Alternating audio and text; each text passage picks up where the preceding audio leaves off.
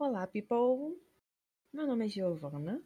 É, esse é o primeiro episódio do podcast Chocolate História, a qual eu sou a fundadora, co-criadora, co-roteirista, tudo que, que possa se imaginar na criação disso. Uh, eu tenho 24 anos, é, sou, como acho que o título já diz, sou historiadora, apesar de ainda estar em formação, termino esse ano a faculdade. Estudo na Universidade Federal Rural do Rio de Janeiro. E também amo chocolate. então, eu sou uma chocolatra historiadora. Por isso que eu escolhi chocolate e história. Para falar um pouquinho é, sobre tudo isso que eu amo e que eu gosto tanto de passar para as pessoas. É... Vamos lá, eu sou carioca. Eu já falei isso? I don't know. sou carioca, sou carioca da Gema, da cidade do Rio de Janeiro. Falo muito mesmo, mesmo. Falo muito nice. Seu, falo muito chiqueiro, muito isqueiro mesmo, com muito orgulho. Amo muito essa cidade, apesar de ter tantos problemas com relação a ela. Mas não deixo de ser daqui, não deixo de ser da origem do Rio de Janeiro. E talvez seja por isso que eu também gosto muito de história, mas isso aí já é assunto para outra para outro momento. Vamos lá. Eu queria contar um pouco da minha trajetória para me apresentar para vocês e apresentar o podcast, enfim, toda essa minha ideia com chocolate e história. Mas primeiro de tudo, eu vou trazer o, o nosso chocolate do dia. O nosso chocolate do dia é o Ferreiro Rocher. E por que, que eu escolhi o Ferreiro Rocher? Ele não tem muito a ver com nada que eu vou falar aqui de apresentação, né? Nada com relação a algum país, nada. Mas eu sou apaixonada em avelã, sou apaixonada em chocolate. E o Ferreiro Rocher é aquele chocolate que pra gente que é pobre, ele funciona muito bem nas datas especiais. então vai ser por isso que eu escolhi ele. Para poder comemorar esse primeiro episódio desse podcast, dessa nova jornada que está sendo Chocolate e História para mim, né? Nesse novo projeto que eu criei, tive coragem de, de dar continuidade. Então, o chocolate do dia é Ferreiro Rocher. Eu espero que se você tiver dinheiro, compre o Ferreiro Rocher e coma escutando esse podcast ou depois. É, eu, eu vou ficar muito feliz quando se você fizer isso porque eu acho que você vai sentir um pouquinho da minha alegria é, que é fazer esse podcast, que é começar esse novo projeto, comendo Ferreiro Rocher. Vai por mim, de verdade. A gente fica muito feliz com aquilo. Então, foi por isso que eu escolhi Ferreiro Rocher e para esse primeiro episódio. Já entrando nessa questão do chocolate, né? Por eu ser uma chocolatra nata, né? Uma formiguinha, é... chocolate para mim é sinônimo de felicidade, de alegria, né? Eu realmente amo muito, muito chocolate, muito doce. E eu quero trazer aqui com essas dicas de chocolate, né, com o chocolate do episódio, uma forma de me conectar com vocês é através não só da, da audição, né? Como nós não, não vamos nos encontrar fisicamente, pelo menos é, pelo paladar vocês podem sentir um pouco do meu prazer ou da minha alegria ou de uma nova experiência, né? De uma surpresa comendo chocolate. Óbvio que nem todo chocolate a gente vai conseguir comer, porque, sei lá, né? A gente não tem dinheiro para ficar comprando chocolate, ninguém quer morrer de diabetes. É, ninguém quer morrer de diabetes, ninguém quer, né? Mas sempre que puder e você quiser compartilhar desse momento, né, do, né, do episódio, né, do sentimento do episódio, compre o chocolate a qual eu vou indicar e aproveite, saboreie com, com todo o seu sentimento. Porque ele vai tocar sua alma, eu te garanto. E vamos lá. História, né? Como eu falei, né? Eu estou em formação. É, eu sou uma historiadora em formação. Apesar de que, como meus professores dizem, quando você entra na faculdade de história, você já vira historiador. Mas eu gosto de dizer informação porque eu vou me formar agora no final do ano como eu disse, é, na, Universidade, na Universidade Federal Rural do Rio de Janeiro. Então, eu me sinto historiadora, mas ainda tenho, ainda volta um pouquinho. é, apesar da minha monografia já estar tá encaminhada e tudo mais, no projeto final eu ainda não formei. E o que é interessante falar, eu vou falar sobre o meu projeto final aqui. É, vou falar um pouco dele mais pro fim do episódio, mas vou, eu vou tirar um episódio para poder falar especificamente desse projeto, porque é muito lindo e quando eu começo a falar dele eu não paro mais. Então, assim, tem que ser só um episódio para isso. Vamos lá. Então, a minha área, é, a minha área de pesquisa, né, que é onde o meu, meu, meu TCC tá, foi feito, né, tá sendo produzido, é Brasil Primeira República, tá? Então, vocês estão falando com uma apaixonada por Brasil, principalmente Rio de Janeiro, né? O meu, o meu projeto de. Eu falei que não ia falar muito dele, viu como é que começa a falar? o meu projeto de mestrado. De mestrado. Quem dera. O meu projeto de monografia, ele fala, né, da, ele é do Brasil República, Primeira República, e eu foco muito na questão dos subúrbios, né, do Rio de Janeiro. Mas isso eu já falei, é um é um assunto para um próximo episódio. Então, já estou me apresentando dessa forma para vocês saberem que eu sou a louca de Brasil barra a louca de Rio de Janeiro. Eu sou completamente apaixonada por Rio de Janeiro. Completamente, completamente. E eu amo. Nossa, eu gosto muito. Vocês não têm noção. E, então, nossa, eu fico muito feliz em falar disso. Eu fico, fico animada. O que acontece? Eu, pra chegar até Rio de Janeiro, Brasil Primeira República, e fazer esse projeto, eu tive uma trajetória muito, muito interessante com história, né?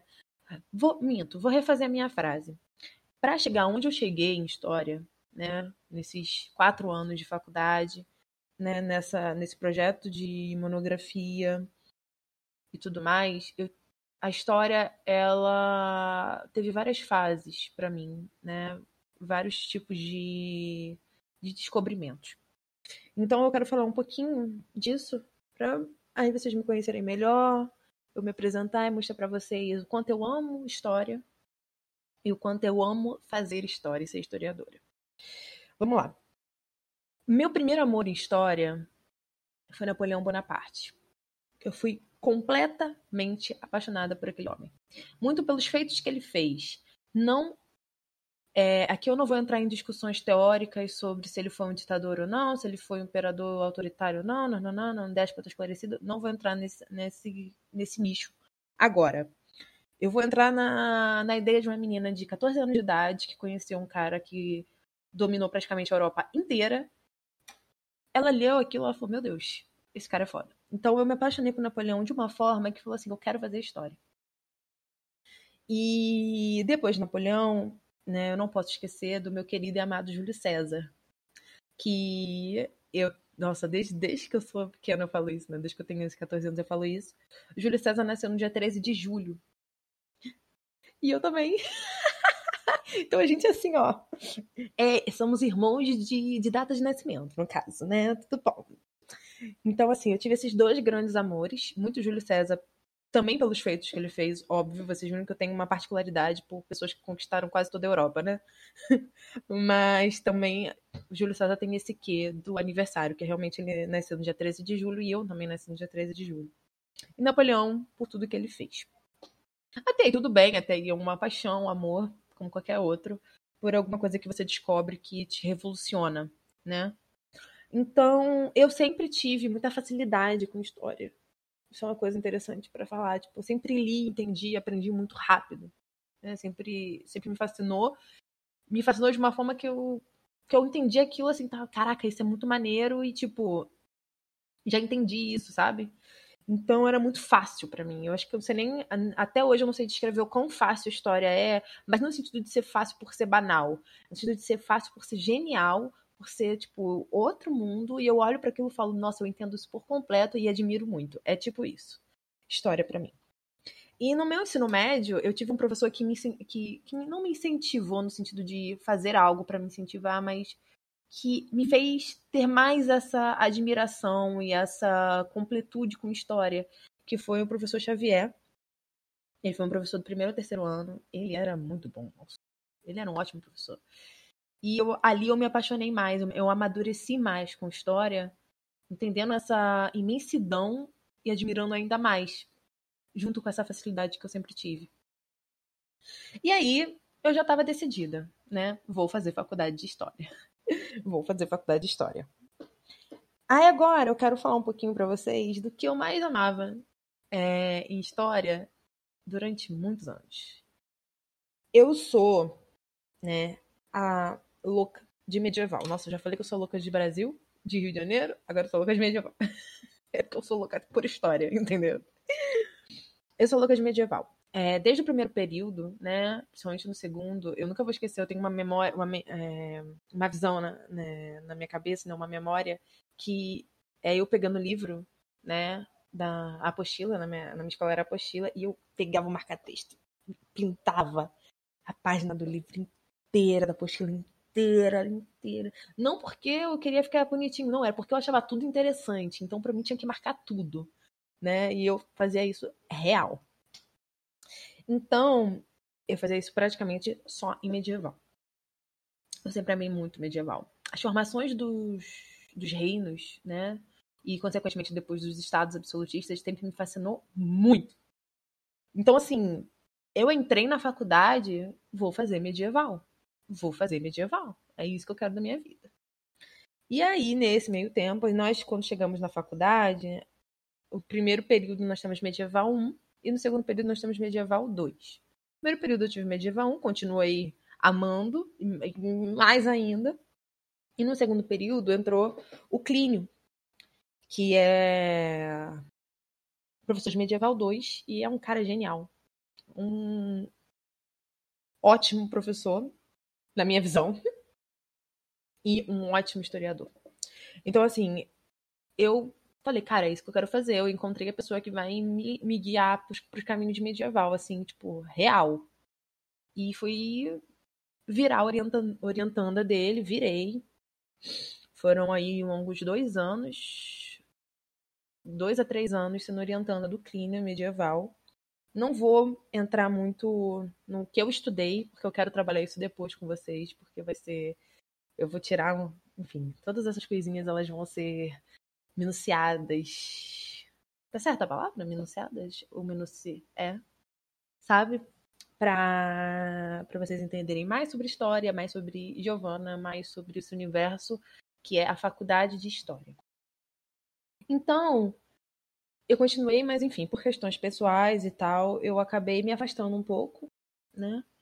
E aí, nesse meio tempo, eu comecei a pesquisar a, minha, a história da minha família materna encontrei meu tataravô nos periódicos dos jornais.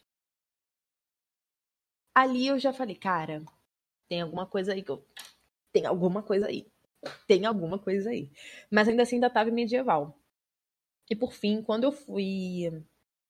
Tive, nós tivemos um passeio de, de, é, de ensino de história dois, dois, isso, com a Maria Angélica.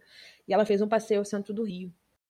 E quando eu fui nesse passeio, né, eu já estava em contato com essa questão do meu tataravô, as fontes do meu tataravô e tudo mais, a qual eu vou entrar em, em detalhes em outros episódios, eu olhei para tudo aquilo que estava em volta de mim, né, todo aquele centro do Rio de Janeiro e falei assim, cara, é isso que eu quero para minha vida.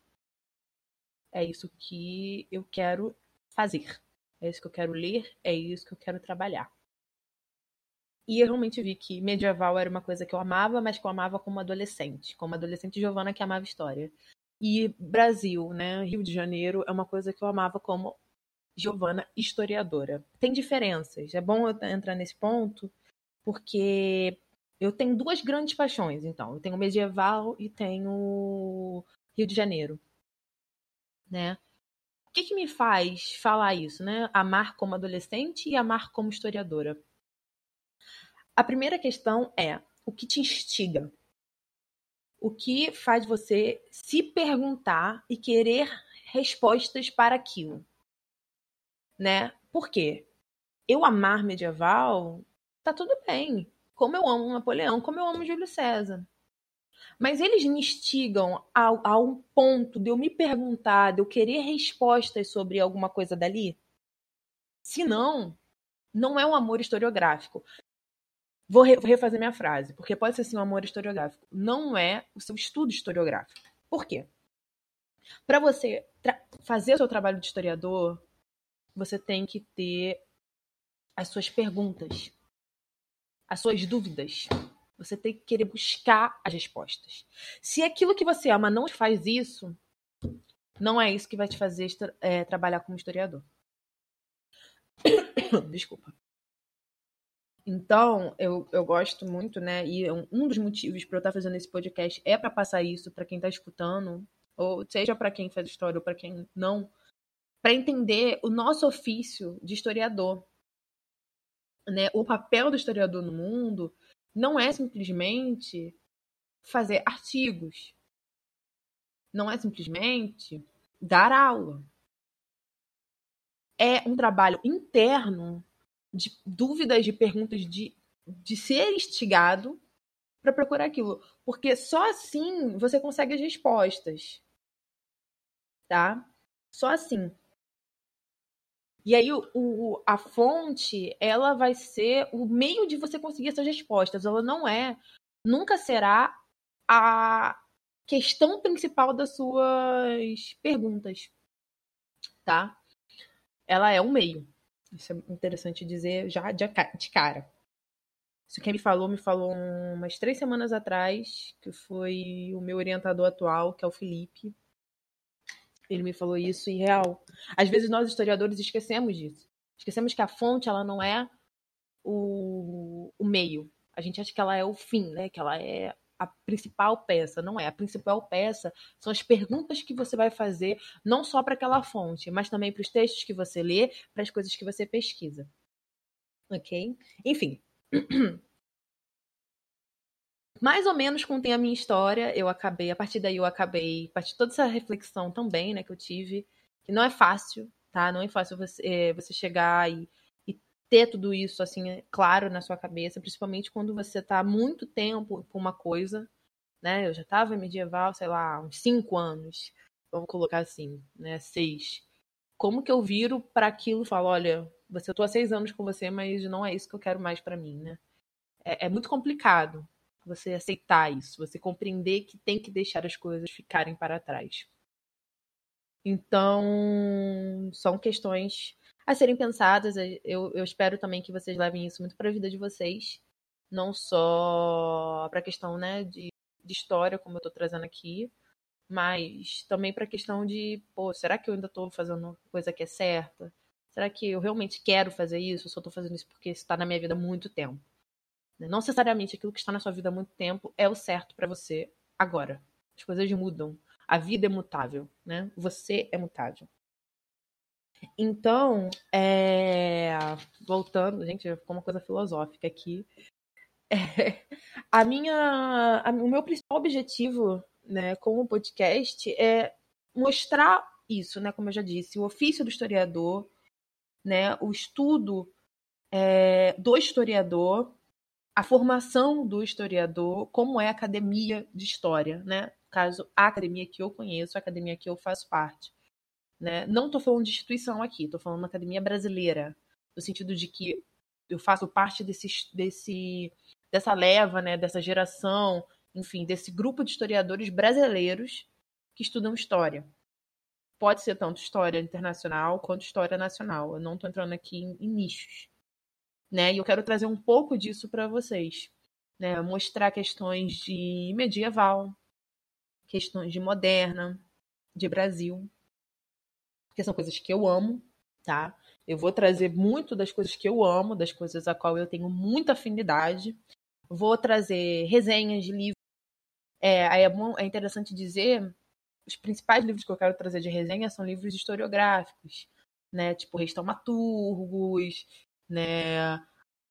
Eu tenho, enfim, eu tenho um livro sobre, sobre o Marquês de Pombal, que é muito bom. Eu quero, eu quero trazer para cá. Então, assim, livros sobre o Rio de Janeiro, sobre o Brasil. Eu vou trazer esses livros como resenhas, né? E também é, no sentido de questionar, né?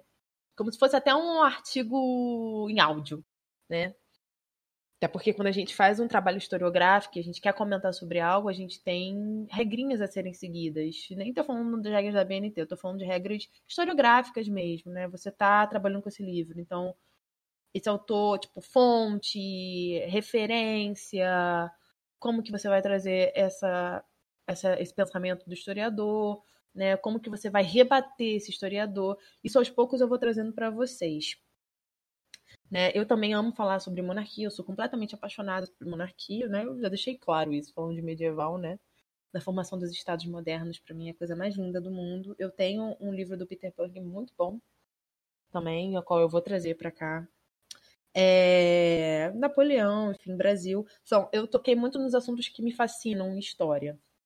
Não que eu não vá falar sobre outros, eu vou. Eu quero trazer também questões de teoria da história, que são temas que não são muito abordados e são fundamentais para quem quer entender história de uma forma um pouco mais vou usar o termo historiográfica, né? Porque é muito fácil você entender história através de fato, né? Mas se você quer passar a entender história através de uma visão, né, de um de um norte, como um historiador faz, é, você precisa ter um pouco de noção de teoria, de métodos de história, né? De métodos de pesquisa. Eu vou trazer para cá também, porque são coisas que eu amo fazer. E, gente, acho que eu já falei até demais.